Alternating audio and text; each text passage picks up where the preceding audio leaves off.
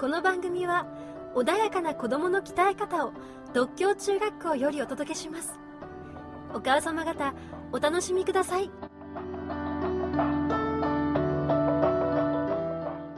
最近の親子の姿に危機感を感じる先生からのメッセージです。どうぞお楽しみください。小さい頃に子供連れてお子さん連れて電車に乗った。例えば池袋から渋谷まで電車に乗った。でその時に子供がうーんとかむずがりますよね。その時に何かジュース与えたりとかお菓子与えたりとかそういうことをした経験があるもしもお母さんいたら要注意ですね。絶対要注意だと思います電車の中で物を食べたりしちゃいけないんですよ。私はそう思ってるんですね。あの新幹線とか長距離は別ですよ。だけども通勤電車で食べちゃいけない。何か物を食べたりして怒られるんですよ。それはそうですよね。あんな物なんか食べちゃいけない。で、小さい時に食べさせたりして、要するに沈めて電車に乗せるっていうのは最悪だと私は思っていて、そうじゃなくて、もうすぐ着くから降りたら何か食べようねっていうふうに接しなきゃいけない。と思うんですね。だからそれ我慢わずか10分15分でしょ。我慢させることを覚えさせようよっていうふうに思うんですよ。ところが、パッとあげちゃう。だから我慢なんかしないですよね。それからあと、あの、私なんか気になってるのは、例えば駅なんかでお子さん連れて歩いていらっしゃる方がいる。で、まあ、小学生でも何でもいいんですよ。もっと小さくてもいい。その時に、なんかちょっとちょこちょこちょこまかすると、危ないわよっていうふうに。まあ、電車が来るから危ないはいいんだけれども、人が歩いてくるから危ないっていうのもあるじゃないですか。危ないわよって言ってる時に、僕その叱り方はダメって思ってね。迷惑だからやめなさいっていうことを教えなきゃいけないと思うんですよ。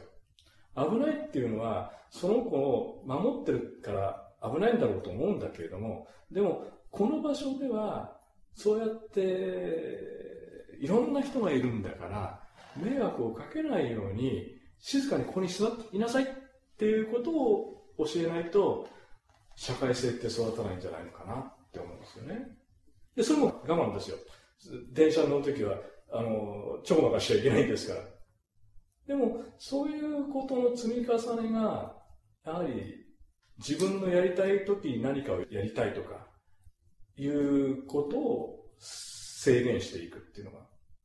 でもやっぱりそういう積み重ねだと思うんですよ。勉強しなきゃならないというか、勉強しなきゃいけないわけだし、ゲームやりたくたって、我慢しなきゃいけないときは我慢しなきゃいけないわけでしょ。ゲームを完全禁止するってのはやめた方がいいと思うんですね。やりたいんですから、やらせてあげよう。だけど、当たり前のことかもしれないけど、何かやってからの後でしょ。というような、なんか、ほんの少し短めな短めな我慢の積み重ねっていうのを、こう、体験していくと、やっぱりその人は自己コントロールができるようになるんじゃないかなと思うんですよね。で、やっぱりこう、人に迷惑をかけないとか、誰かのために何とかするとか、いう発想が出てくると、おそらく社会人になった時にも、自分から物事を考えるんじゃなくて、ここ我慢すれば自分は乗り越えられるだろうし、あるいはこういうことすることによって世の中から評価されるだろうし、っていうふうになっていくんじゃないかなと思うんですよね。そういう意味で言うと、ちょっと私は見ていて、今のお母さんが大丈夫かなって思うとか正直言ってあります。まあそんなようなことを考えると、まあちょっとやっぱり我慢をするっていうことも少し覚えさせてあげなきゃいけないっていうのは、あの、小学生あたりにはすごく重要だろうなって思いますね。だからそんなことを考えると、中学受験っていうのは、まあその中ではちょっと厳しいかもしれないけれども、まあそれも一つのプラスに考えれば、そうやって子供を鍛えていくっていうものの意味になるんじゃないかなとは思ってるんですけどね。